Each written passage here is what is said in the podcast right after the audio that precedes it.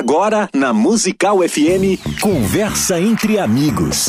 Um tempo de bate-papo para receber gente querida. Aqui na Musical. E falar das suas experiências de vida e com Deus. Conversa entre Amigos. Musical.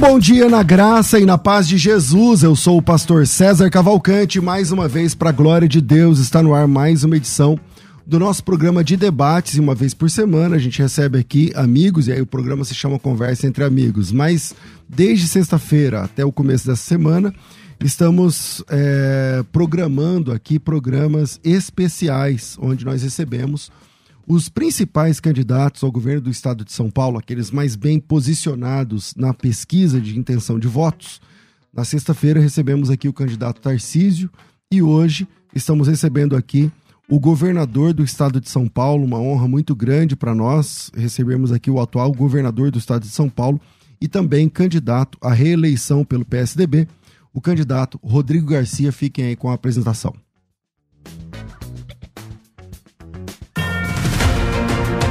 Musical. Eleições 2022. Hoje na Musical FM recebemos o candidato ao governo do estado de São Paulo pelo PSDB e atual governador de São Paulo, Rodrigo Garcia. Rodrigo Garcia é advogado e empreendedor e o atual governador de São Paulo. Nascido em Tanabi, no interior do estado, tem 48 anos, é casado e pai de três filhos. Entre 2011 e 2018, foi eleito duas vezes deputado federal pelo Democratas e também eleito por três vezes deputado estadual. No governo paulista, foi vice-governador, secretário do Estado da Habitação, secretário de Desenvolvimento Econômico, Tecnologia e Inovação e secretário de Desenvolvimento Social. Também assumiu o cargo de secretário de governo e coordenou as políticas públicas do Estado de São Paulo, entre elas o orçamento do Estado. Foi ainda secretário de Gestão e secretário de Desburocratização da Prefeitura da capital. Durante 27 anos foi filiado ao Partido Democratas e desde o meio do ano passado está no PSDB. E em outubro enfrenta as urnas em busca da reeleição.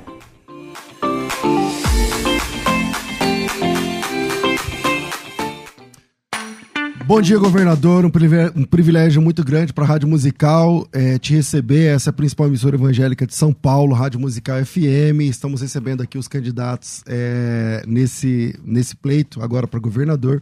E um privilégio muito grande te receber, cara. O privilégio é meu, pastor César. Eu quero agradecer o seu convite, o convite aqui da Musical. Dar um bom dia a você, bom dia a todos que estão tá nos acompanhando. É uma boa oportunidade, né, para contar um pouco a história. Eu estava acompanhando aqui uh, uh, o currículo que vocês fizeram da minha história de vida, né? Alguém que nasceu no interior do estado e ainda me sinto jovem nos meus 48 anos de idade, hoje governador do estado, né? Mas trabalhei muito para chegar até aqui hoje na condição de governador e essa é uma boa oportunidade para a gente contar a nossa história, falar dos nossos princípios, dos nossos valores cristãos e principalmente do que eu quero fazer por São Paulo se eleito governador pelos próximos quatro anos. Então, parabéns à Musical por essa iniciativa de ouvir os candidatos de maneira livre democrática prática para que o eleitor, enfim, a população possa ter a escolha no dia 2 de outubro de maneira tranquila. Você tem uma vida pública de muitos anos, não é? é como que você entrou na política? O que, que te fez entrar na política? Olha, foi um pouco que por acaso, né? Eu não venho de uma família de políticos, a minha família são empreendedores, enfim, na área do agronegócio. E eu nasci no interior de, de São região? Paulo. Itanabia, é, região de São José? Itanabia, é, região de São José do Rio, Rio Preto. Preto. Meu pai é um antigo industrial e ele, quando nasci, eu sou o quarto de quatro filhos, né? O mais novo, o Rapinha do Tacho. Eu nasci já em, praticamente em São José do Rio Preto, né? Então uhum. fui registrado em Tanabi, fiquei dois anos em Tanabi. Passei a minha infância e adolescência em Rio Preto, que é uma boa cidade do interior do estado. Uhum. É uma cidade de quase 500 mil habitantes. É um centro ali, né? E muito gravita em volta ali de, Sim. de Rio Preto, né? Hoje, pastor César, Rio Preto já é uma, uma região metropolitana, é. né? É a última região metropolitana que foi criada no estado. Nós temos nove regiões metropolitanas hoje em São Paulo e Rio Preto é uma delas, né? A mais distante da capital, né? Porque nós temos Piracicaba, temos Isso. Ribeirão Preto, mas Rio Preto está a 400 quilômetros aqui da cidade de São Paulo. Então, passei praticamente a minha infância e adolescência em São José do Rio Preto e vim para São Paulo é, estudar e aqui eu resolvi entrar na política, né? Foi é, é, é, é um momento importante. anos, eu você... tinha 20 anos de idade, né? Eu participava aí é, de atividades empresariais, estudava, né? Sempre tive meu negócio próprio. E aí entrei na política com o lado do Mário Covas. Eu tinha 20 anos de idade quando comecei a trabalhar com ele. O estado de São Paulo, pastor César, era outro naquela época, é, né? Nós, quando o Covas assumiu São Paulo, faltava dinheiro para pôr gasolina em ambulância, para pôr gasolina em polícia, folha de ah. pagamento atrasado. E era o estado, enfim, de cabeça para baixo. Né? A sua foi... primeira eleição foi para? Aí eu trabalhei com o Covas, né? E depois fui candidato a deputado estadual em, 2000, em 1998. Eu primeira, tinha 24 anos de idade. E ganhou a primeira? E ganhei a primeira, né? Eu nunca tinha disputado o cargo de prefeito, vereador, nada. E disputei a minha primeira eleição com 24 anos, me elegi. E aí exerci cinco mandatos como deputado, né? Portanto, 20 anos. Mas sempre estadual? Três vezes estadual e duas vezes federal. Uhum. E nesses 20 anos, eu me licenciei também do cargo de deputado para ocupar cargo no executivo. Nas secretarias? Nas secretarias que eu passei. Fui secretário de administração, fui secretário de desenvolvimento social, fui secretário de ciência e tecnologia, cuidando da USP, da Unesp, das ETECs, das FATECs, fui secretário de habitação, fui secretário de governo. Você trabalhou com quais governadores, então? Eu trabalhei com vários governadores, mais de cinco, cá. do Covas para cá todos, né? E fui vice-governador do João nesses últimos quatro anos. Então, eu, eu tenho uma longa trajetória para chegar até aqui. E, e, eu falo, pastor César, que eu sempre aprendi até com a minha mãe, né? É, as pessoas que passam na sua vida, procure tirar o que há de melhor dessas pessoas, né? Porque assim você vai se tornar um ser humano melhor. E é assim que eu sempre me comportei. É, com todos os governadores que eu trabalhei, procurei sempre tirar o que há de melhor de cada um deles. E hoje, com a responsabilidade de ser governador de São Paulo com 48 anos, eu procuro nas minhas atitudes e nas minhas decisões colocar tudo que eu aprendi em prática, sempre pedir as bênçãos de Deus para me dar discernimento, para que eu possa tomar atitudes corretas, porque o que eu faço, né, pastor, impacta a vida de 46 milhões é, de pessoas. Verdade. Então você precisa ter muita responsabilidade na hora de tomar decisão, precisa tomar muito cuidado, precisa decidir. Precisa ter coragem para decidir, porque a omissão talvez seja o pior dos pecados, né? Nós precisamos é ter decisão, mas ter decisão com base naquilo que a gente escuta, com base na área técnica, para que a gente ajude a população de São Paulo. É, Governador, o senhor é da região de Rio Preto, como o senhor falou agora, tal, mas está muito tempo já aqui também na, na capital, entre a capital e Brasília, porque foi deputado federal e agora governador, é, vice-governador durante dois, dois anos e pouco, agora governador. É, você está falando agora para um público cristão que no Ibope essa rádio aqui é uma, é uma das principais aí no, no meio evangélico. É, percebi que ontem o senhor esteve numa igreja, esteve numa igreja evangélica e depois numa igreja católica, não sei exatamente a ordem, eu vi nos stories do seu Instagram. É, qual é a sua religião? Como que o senhor se posiciona nesse quesito religião? É, e qual é a importância da fé para o senhor? Como que é? Olha, uma importância fundamental. Eu sou cristão, né? Defendo os valores da família, sou contra o aborto, enfim, tudo isso eu tenho falado de maneira clara, mesmo que não seja é, responsabilidade do governador. Hum, o governador de São Paulo tem um papel importante em relação a isso, né? Então, é, é, eu tenho uma, algumas curiosidades na vida, né, pastor? Eu casei com a minha primeira namorada, a Luciana. Legal. Desde os 15 anos de idade a gente vive juntos. É, depois nos casamos com 21 anos. Ela me deu três filhos maravilhosos e nós dois é, viemos de São José do Rio Preto, a família dela é de lá. A gente foi batizado na mesma igreja, estudamos na mesma escola, casamos na igreja onde fomos batizados e é, viemos para São Paulo. Enfim, ela é empreendedora, e hoje a primeira dama do Estado, né? Então, eu acho importante os homens públicos expor os seus valores, né? É, é de família, de preservação da vida, para que a população, de maneira livre e soberana, possa fazer as suas escolhas. E eu acho que a fé, ela tem um papel importante na boa política, né? Uhum. Porque é fundamental que as pessoas, o Estado é laico, a Constituição define isso, mas eu digo que Deus tem tanta sabedoria que a gente abre a Constituição sob a proteção de Deus. Né? É, então, dependente é, das fés, enfim, que cada um é, é, segue, é fundamental a gente ter fé, a gente acreditar em Deus e poder colocar isso nas nossas ações. Né? Então, como cristão, é, eu sempre cultivei isso ao longo da minha vida e fico feliz de hoje é, à frente do governo de São Paulo, separando Estado e Igreja, mas levando a minha fé nas minhas decisões. O Estado de São Paulo é, nunca foi governado pelo PT. Nunca houve um, um, um candidato que foi, saiu vencedor aqui no governo de São Paulo. E hoje o PT lidera a pesquisa e, e nesse momento, enquanto a gente está falando isso aqui, nas últimas pesquisas que eu vi, o senhor está em terceiro lugar. É, há quatro anos atrás, o cenário era muito parecido, porque é, mas com, com nomes obviamente diferentes, porque o Márcio França era vice-governador e assumiu o governo, é o que aconteceu com o senhor também. E ele, ele, ele foi crescendo, ele estava em quarto, depois em terceiro, ele chegou em segundo, foi para o segundo turno e perdeu para sua chapa, inclusive, né? a chapa que o senhor é, é, estava como vice-governador. É, qual, não sei se, porque historicamente o Brasil tem muito disso, né? Todo presidente consegue reeleição, historicamente falando aqui no Brasil, aqui em São Paulo, é, o governo tem sido do PSDB há muitos anos, acho que mais de 20, sempre do PSDB. É, o PT nunca conseguiu governar o estado de São Paulo.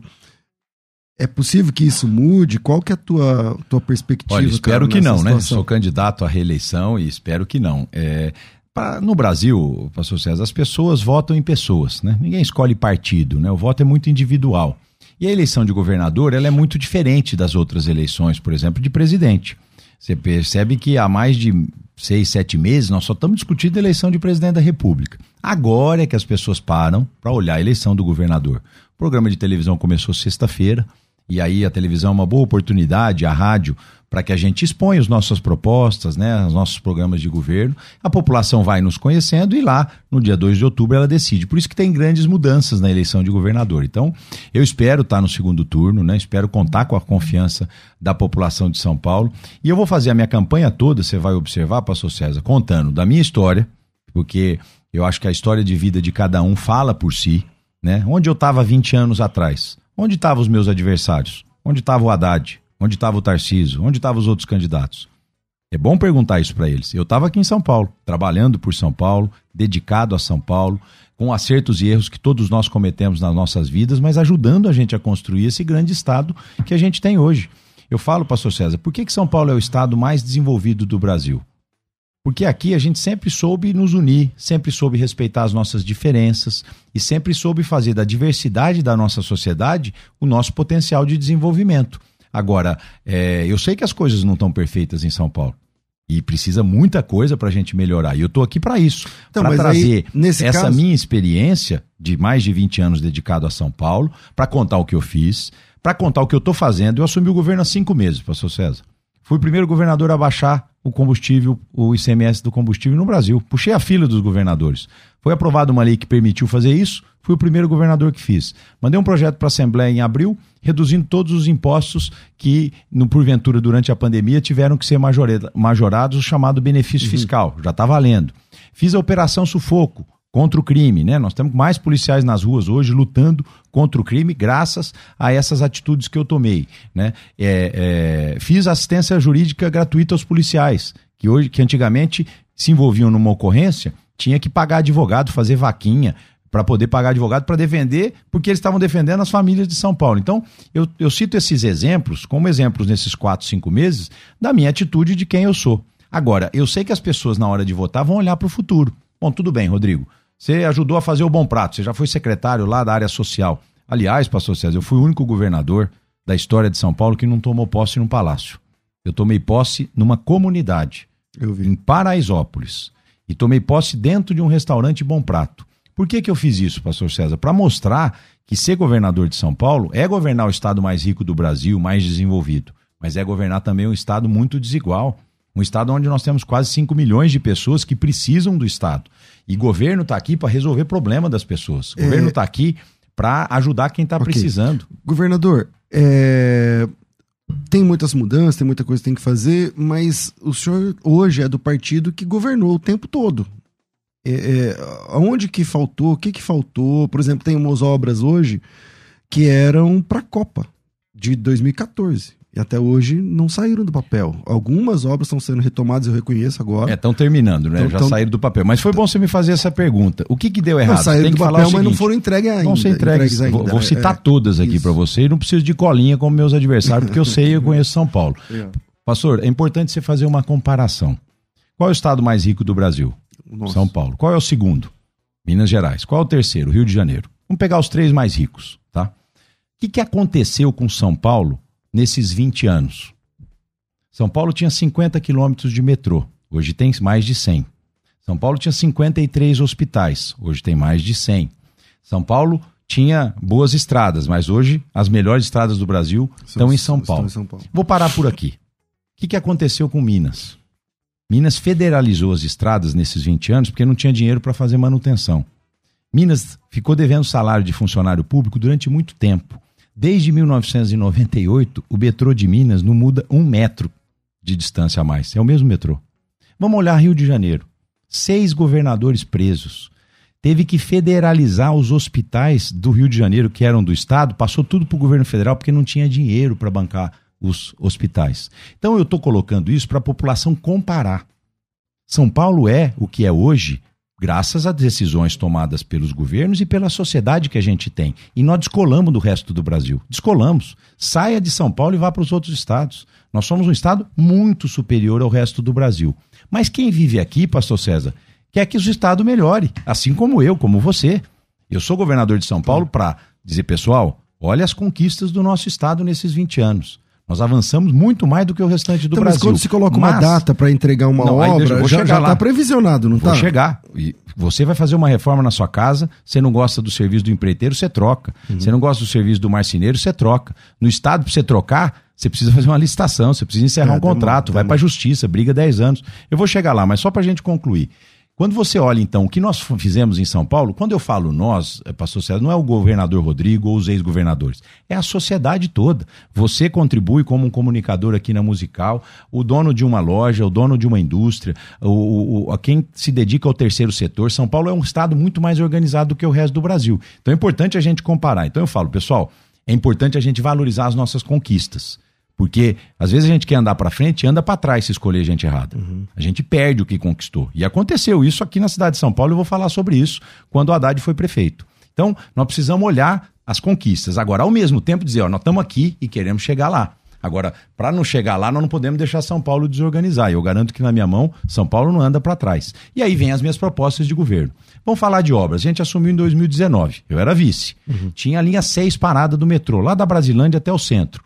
A linha está em obras, 9 mil funcionários trabalhando e, e, e, e ela será entregue em 2025. A linha 2, parada, e Vila Prudente até Penha. 3 mil funcionários trabalhando. A linha da Copa, que é a linha 17. Nós tivemos que encerrar contrato, contratar de novo, entregaremos o ano que vem. Então, é, essas obras públicas, você sempre vai ter brigas com o empreiteiro, você sempre vai ter briga com o fornecedor, e a briga na política, ou melhor, na gestão pública, ela leva mais tempo porque vai tudo para a justiça. O importante é o seguinte: nós tínhamos cerca de 800 obras paradas em São Paulo em 2019, das quais 300 do Estado 600, e 500 das, das prefeituras.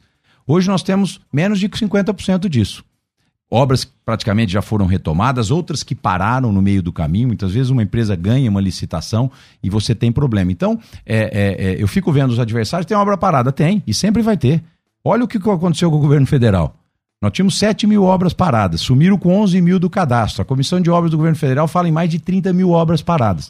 Isso é real e é natural de um governo tão grande. O importante é como o governante faz okay. diante das obras paradas para que a gente possa ter atitudes retomar. concretas e retomar. É, aqui em São Paulo, há, algum, há seis anos atrás, o, o João Dória venceu no primeiro turno as eleições para prefeito. O Haddad tinha sido prefeito e parece que não saiu bem é, na, popular, na, na opinião popular e tal, e ele acabou perdendo logo no primeiro turno pro, pro então iniciante na política, o, o João Dória. Logo que o João Dória assumiu, acho que o senhor vai lembrar, o senhor não, não, é, não fazia parte desse momento daí junto com o João Dória, mas acho que o senhor vai lembrar, teve um dia que ele chegou lá e falou, ó, acabou a Cracolândia. Acabou a Cracolândia, o que eles não fizeram não sei quantas décadas e anos, não sei o que lá, eu vim aqui e tal, não sei o que lá. Eu, particularmente, reconheço que um acerto muito grande do João foi as parcerias é, público-privadas que trouxeram muito dinheiro, muito investimento e aceleraram vários processos é, para o social aqui em São Paulo. Reconheço isso e, e nenhum outro prefeito de fato tinha conseguido, e ele, e ele também trouxe isso pro, como governador. Isso é muito bom. Agora, a Cracolândia piorou muito, muito. Eu sei que esse é um problema da cidade de São Paulo mas o apoio do governo conta muito nisso. Lá na Cracolândia, governador, não sei uh, qual é o, o, até onde o senhor conhece nisso, mas eu já trouxe aqui no nosso programa várias ONGs, várias instituições, a maioria são evangélicos, tem católicos também, tem espíritas também, mas eu acho, a mim me parece que o número maior é de evangélicos que distribuem sopa, distribuem cobertor e vai lá e prega para eles, quando pode leva para uma clínica e não sei o quê. E muitos nem querem mudança, mas aqueles que querem ali, enfim, é, quase, quase nenhum ou pouco apoio do governo, da prefeitura, é, tá ali presente na, ali para fazer a diferença mesmo. Tem a situação do, do, do, Dória que colocou o que o pessoal ficou conhece, conheceu como bolsa crack, porque o, a, foi o Haddad. Eu foi o Haddad. sobre isso. Foi o é. Haddad, desculpa. É. Mas é, que também não funcionou. O senhor como governador, o que, que o senhor pensa? Que que, eu acho que não dá para falar, falar assim, eu vou resolver igual o, o, Dória falou, e não era verdade depois. O que, que é importante as pessoas saberem, né, pastor César? Todo problema de São Paulo é também um problema do governador, mesmo que não seja de responsabilidade direta, como você colocou, isso é uma coisa da cidade, né? Mas o governador está aqui e está para ajudar, né? Seja em São Paulo, seja em Rio Preto, seja em Ribeirão, seja em Prudente, seja em São José dos Campos, o governador governa o estado todo com 645 cidades e está aqui para ajudar. Em 2016, quando o Haddad saiu da prefeitura, ele deixou lá o Bolsa Crack. Bolsa Crack dava dinheiro e ficou o maior comércio de drogas a céu aberto na cidade de São Paulo naquela época. Esses dias eu vi até uma foto lá do centro da prefeitura, né, da área de, de controle de mobilidade urbana. A foto em 2016 tinha 4 mil usuários na Cracolândia. Hoje, a prefeitura conta cerca de 800 usuários. Então, aquele comércio a céu aberto diminuiu, polícia para traficante e tratamento para dependente. Eu diria que nós estamos numa última etapa de poder é, fazer com que a gente não veja mais as cenas da Cracolândia. Então, tinha 4 mil pessoas, hoje tem 800, que estão espalhadas. Isso dá uma impressão de ter um número maior, mas não tem. Oficialmente já tem até matéria sobre isso. Porque quando você usa a polícia para segurar o traficante, nós prendemos mais de 120 traficantes nesses cinco meses. A gente está chegando até na cabeça desses traficantes, não naquele distribuidor de droga é. lá do fim da fila. Nós estamos pegando os cabeças desses traficantes. É, então você já tem mais dificuldade da droga chegar e tratou-se muita gente nesse período. Nós temos mais de 30% de procura adicional do que tinha antes, antes no Cratode, nos CAPs álcool e droga ali da região. E as igrejas evangélicas e as outras igrejas, elas cumprem um papel fundamental. Porque normalmente essas pessoas, pastor César, perderam seu vínculo familiar. Se elas é estão na rua e estão nessa situação, elas não têm mais nenhum vínculo. Então, a fé é fundamental, as casas de ressocialização. Eu sempre falei, eu fui secretário da área social há mais de 10 anos em São Paulo. E eu também enfrentava essa questão da Cracolândia na época, muito pior do que hoje. É, é, e a gente percebia que você precisava fazer o tratamento do dependente e depois buscar uma reinserção social dessa pessoa. Porque quando ele terminava o tratamento numa clínica, não tinha ninguém esperando ele na porta. E aí, dois, três dias, ele voltava para Cracolândia. Então, é um trabalho árduo, e o que eu posso garantir é que eu não vou desistir da Cracolândia, eu não fecho os olhos para os problemas. A gente está ajudando a prefeitura, a gente repassou recursos, inclusive para as residências inclusivas, mais de 50 milhões de reais. Nós estamos fazendo ali a prefeitura, na onde era o terreno do Detran, é, é, um grande projeto de é, habitação de container. Dobramos o número de hotéis para receber seja famílias moradores de rua, seja Cracolândia, a gente precisa separar as duas coisas. Uhum. O dependente químico do morador de rua, que cresceu muito por conta da pandemia, e do pessoal da crise que está em social. situação de rua, é, né? Exato. E o pessoal em situação de rua. Então, você tem um esforço muito grande de, através das organizações sociais, através do terceiro setor, de enfrentar isso. Agora, o problema hoje de consumo de droga para a sociedade é no mundo todo. É, Às vezes as pessoas vão viajar para Paris, para Nova York, para Londres e vão só no lugar turístico, que não tem ninguém. Vai para as periferias dessas cidades. E dependendo dependendo do lugar, até no lugar turístico é. vem. Em Paris, tá, por exemplo, está é, assim. Você está enfrentando muito isso. Ah. Então é um desafio enorme para os próximos anos, principalmente com a desigualdade social crescente. Nós temos muitas pessoas que passaram a ter situação de pobreza, a pandemia desorganizou o mundo inteiro, a inflação voltou. Então, tudo isso precisa de uma atenção do Estado. Agora, o que, que vai resolver isso, na minha opinião? Quando o Brasil voltar a crescer, gerar mais emprego, gerar a questão da roda econômica para população Essas pequenas organizações, igrejas, associações, ONGs que estão lá, por exemplo, enquanto a gente está aqui, tem gente lá agora distribuindo pão com mortadela para o cara tomar café da manhã. É...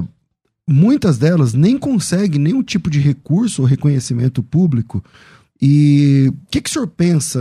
O senhor, o senhor é, é, será apoiador é, sem dúvida. desse pessoal, de, ah, dessa iniciativa? Sem dúvida, eu tenho experiência dentro de casa, né? É, minha mãe foi fundadora de instituição de caridade no interior de São Paulo. Eu sei o quanto o terceiro setor ela é fundamental para uh, o apoio à população mais vulnerável. Nós temos no terceiro setor as entidades que não só distribuem alimentos, mas que faz contraturno escolar, que faz cursos profissionalizantes, que apoiam principalmente as mulheres mais carentes, as monoparentais, ou seja, as entidades sociais muitas delas associadas às igrejas, pastor César, elas têm um papel fundamental e sempre terão, e contarão com todo o meu apoio. Legal. É, no Brasil, as igrejas não pagam impostos. É, e, de novo, eu estou tocando num assunto que é, é responsabilidade. Está é, na Constituição, enfim, essa questão não está no palco para ser, ser discutido. Mas o texto da Constituição Federal garante que qualquer entidade com religioso seja imune a impostos é, e esses impostos, quer dizer, sobra para todo mundo, sobra para a União, porque a União perde um pouco da arrecadação, sobra para as prefeituras, que as prefeituras também perdem um pouco de arrecadação, e aqui também sobra para o Estado, que também perde um pouco da arrecadação. É, segundo o Ministério da Economia, foi mais de um bilhão, 1,4 bi, é, que foi a perda de arrecadação entre Estado, União e prefeituras no último ano.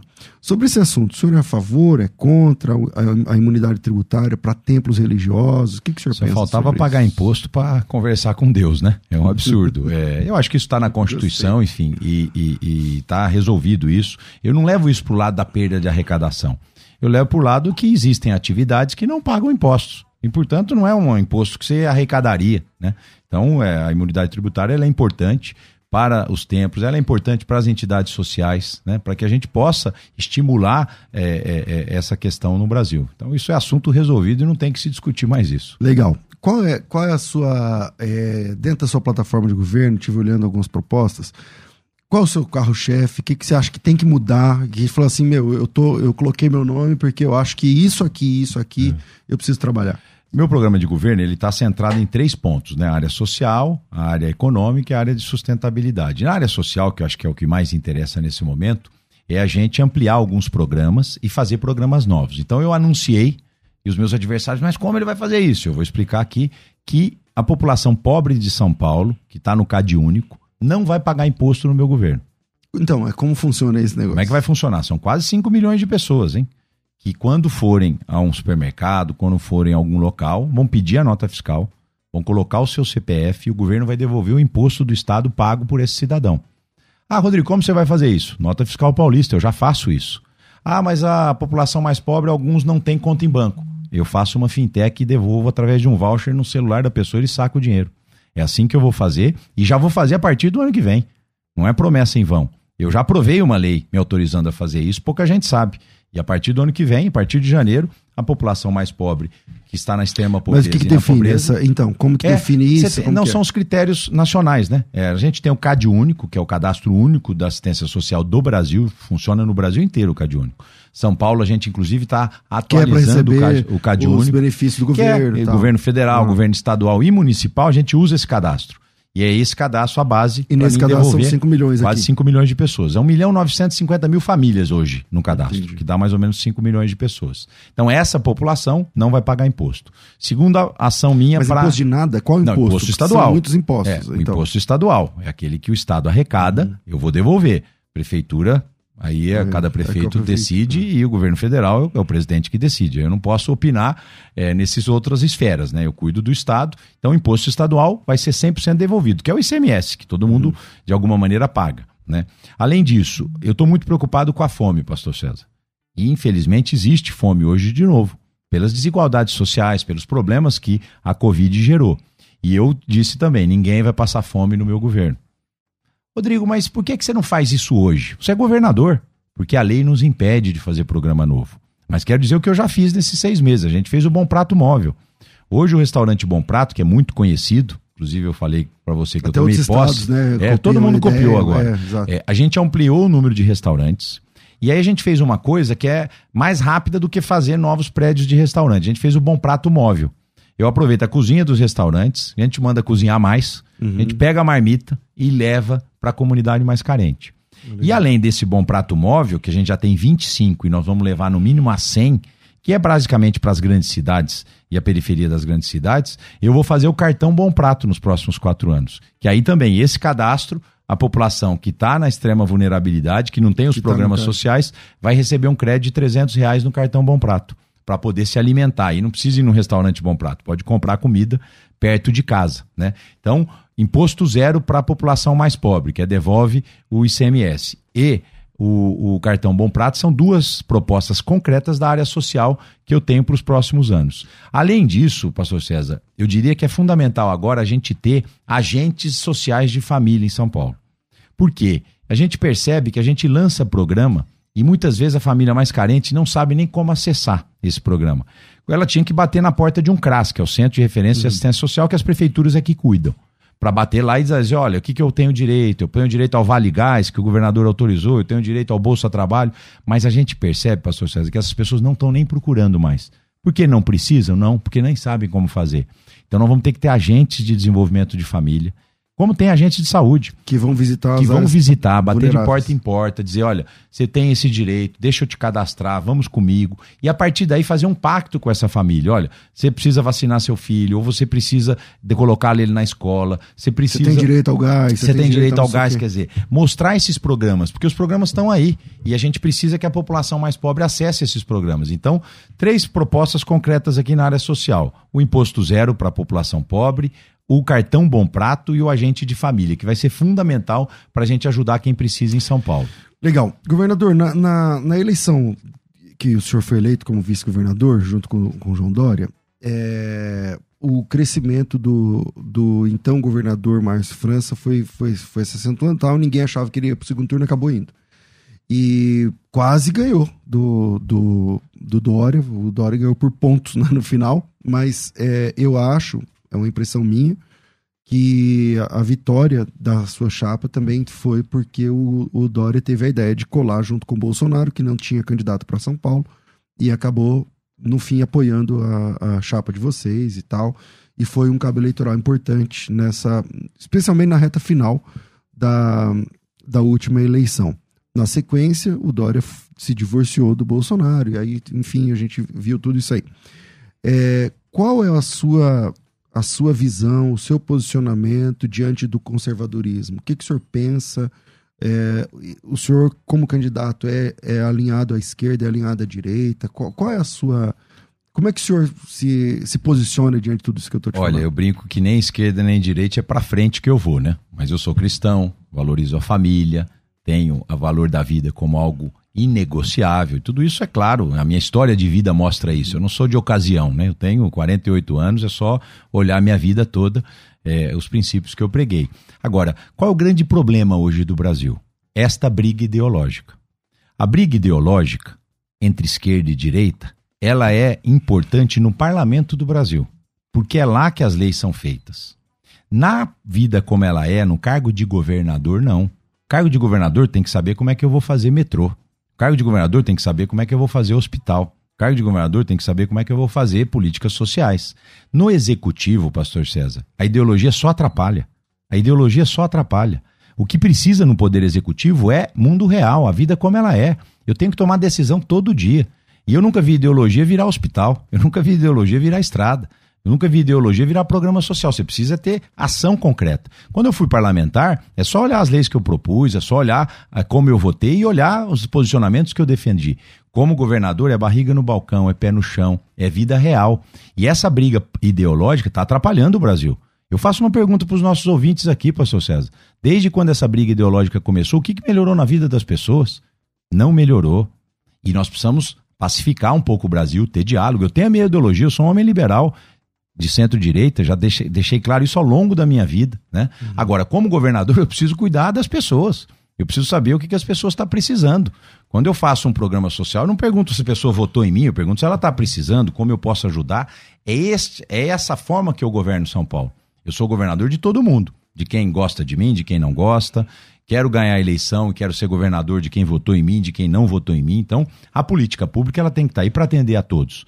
E cada um tem seus valores e princípios que a gente carrega ao longo da nossa no vida. No modelo que nós temos de política no Brasil, é, o senhor sempre fez parte do parlamento, ora no Estado, depois na, uh, lá em Brasília. É, e o parlamento é muito importante. Se o presidente não tiver um, um, bom trânsito com o parlamento, ele não consegue fazer muita coisa. Se o governador não tiver um bom trânsito com o parlamento, ele não consegue. Se o prefeito não tiver na, com os vereadores, não consegue. É, mas também há um. Se há uma sincronia entre executivos, por exemplo, se o senhor tem a simpatia do presidente ou o presidente a sua, ajuda. Ou é impressão minha, ou não. É que, só olhar o que aconteceu que com São Paulo. Desde quando o PT ganhou a presidência da República, São Paulo não teve ajuda voluntária nem com o atual presidente. Isso, São Paulo seguiu a sua vida. São Paulo é autônomo, São Paulo é independente. Ah, se o presidente pudesse ajudar mais, bem-vindo. Por isso que eu quero dialogar com quem ganhar a eleição de presidente da República. Porque essa é a minha obrigação como governador de São Paulo. Não precisa gostar de mim, precisa gostar de São Paulo. Não precisa gostar do presidente, precisa gostar do Brasil. Então, essas coisas, pastor César, são muito sérias. Quando você coloca a briga ideológica na frente da, da, da necessidade das pessoas, isso atrapalha as pessoas. O mundo político fica brigando e o povo fica pagando a conta. Quem tem o seu apoio para presidente hoje? Hoje é Simone Tebet, que é a candidata da terceira vira, uma mulher senadora do Mato Grosso do Sul, mãe de família, junto conheço, com a Mara Gabrilli, é que é a candidata conheço, vice. muito pai dela, é, tudo Ela foi de, ela é de Três Lagoas, isso, tudo. Três Foi o meu voto no primeiro turno. No segundo turno, deixa eu chegar no segundo turno. Vamos ver se tem segundo se, turno. Então, se confirmando é. se é o Lula e o, e o Bolsonaro, você não tem ainda. Vamos lá, deixa posição. eu esperar isso acontecer. Só quero lembrar a minha história, né? Quem a vida toda ficou contra o PT em São Paulo fui eu. É importante as pessoas saberem disso. Eu nunca trabalhei para eles. O Haddad foi que foi é, ministro da Educação durante sete anos. E nesses sete anos, algumas polêmicas importantes, como por exemplo a cartilha com ideologia de gênero e tal, é, aprovou, depois desaprova, e, e, enfim. Há sempre uma, uma tentativa dessa questão de ideologia de gênero depois eh, se tira isso do, do federal e passa para as prefeituras, as prefeituras é que decidiam. Eu, eu mesmo já fui convidado a discursar em mais de uma cidade na, na Câmara Municipal, debatendo com vereadores a respeito disso, o que, que a Bíblia diz, o que, que nós pensamos, o que, que o cristianismo fala a respeito disso e tudo mais. Se o senhor assume como governador, como que o senhor pensa nessa Eu já questão, fiz cara? isso é importante, inclusive, pastor César, esclarecer que São Paulo é o único estado do Brasil que tem uma lei de liberdade religiosa e que proíbe ideologia dentro das escolas. E essa lei, hoje, que foi sancionada agora, nos dá a oportunidade de dizer o seguinte: pessoal, escola é para os nossos filhos aprender português, matemática e biologia. E a sua família, que tem um papel fundamental na formação é, ideológica das suas crianças. Né? E escola é para isso. Escola precisa aprender matemática, inglês, é, biologia e português. E São Paulo, é importante a gente destacar, foi esse governo que fez.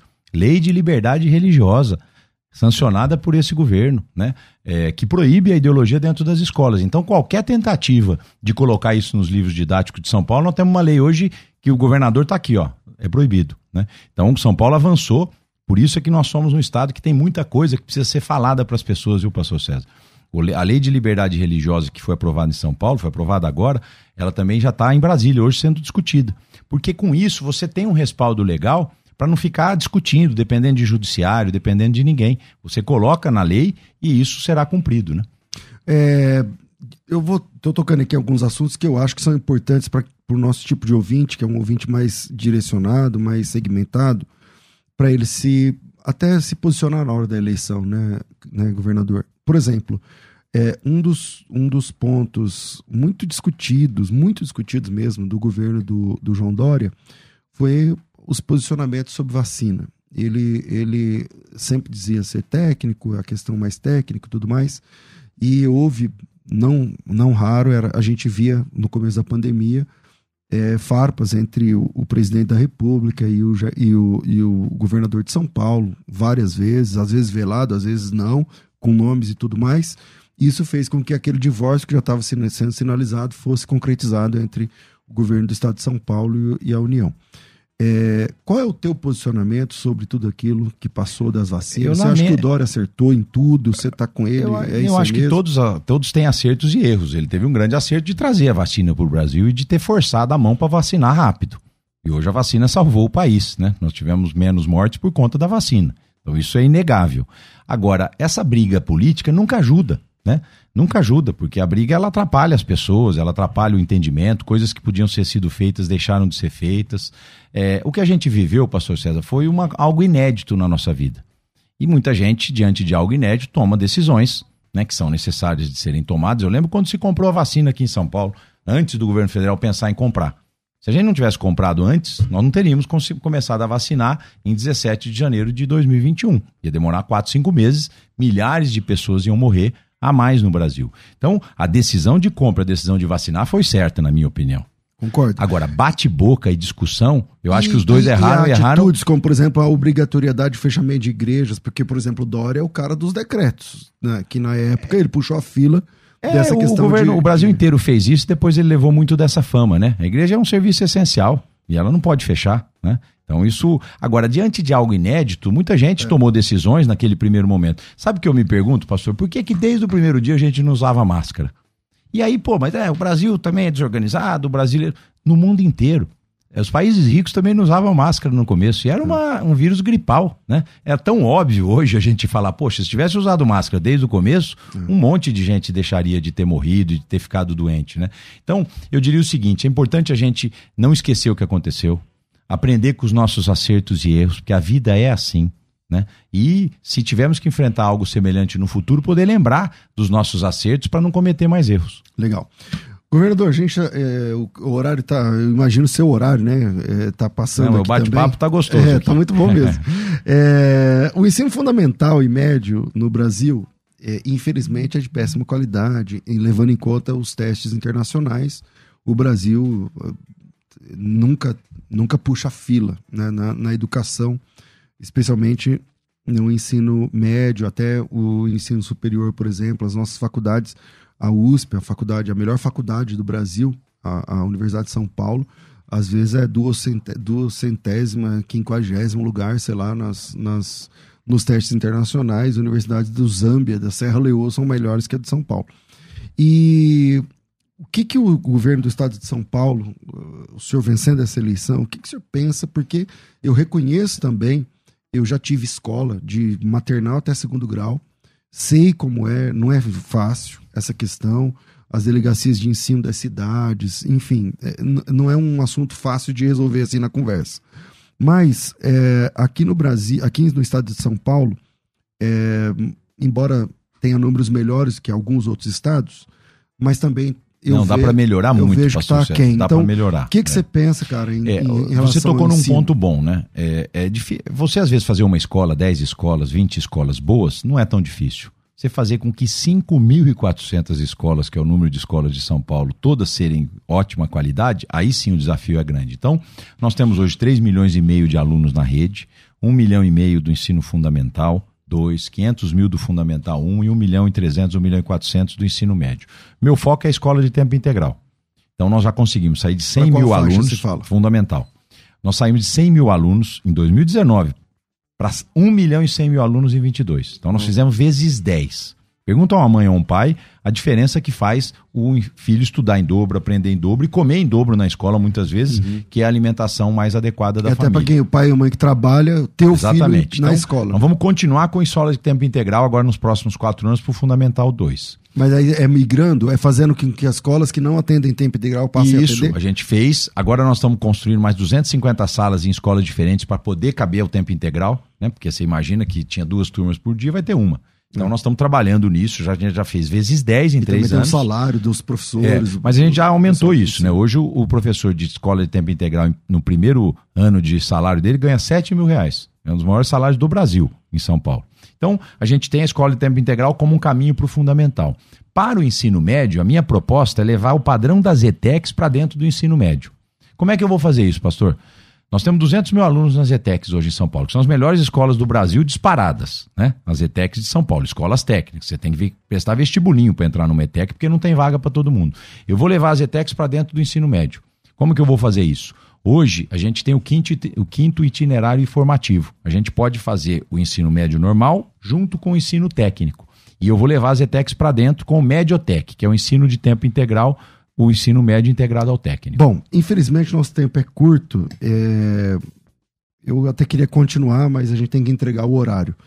É, governador, sua câmera é essa aqui e queria que senhor deixasse uma mensagem, um recado aí para o pessoal que está ouvindo a gente. Olha, quero agradecer a Musical. Hoje vocês puderam conhecer um pouquinho mais da minha história. Quero pedir que vocês me sigam nas redes sociais, Rodrigo Garcia Oficial. Que vocês deem um Google no meu nome, né? Porque é tão simples hoje a gente conhecer a vida de todo mundo. Para conhecer a minha história de vida, que você conheceu um pouquinho aqui, da onde eu saí, de onde eu vim, hoje até chegar ao cargo de governador de São Paulo e pedir que você avalie o seu voto no próximo dia 2 de outubro. Eu estou aqui como um governador que conhece São Paulo, como alguém que ama o nosso estado. Aliás, ninguém pode amar o que não conhece. Eu conheço todas as cidades do estado, conheço suas dificuldades, conheço as suas potencialidades.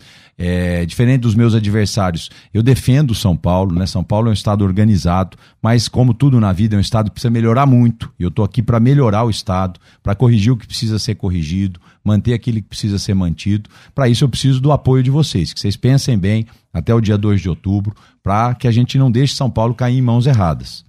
Amém. E é por aqui para poder continuar protegendo São Paulo, sempre com a proteção de Deus, por isso eu presto o seu voto, Rodrigo, governador 45. Governador, muito obrigado, Deus abençoe. Gente, eu fico por aqui, infelizmente o nosso tempo é curto.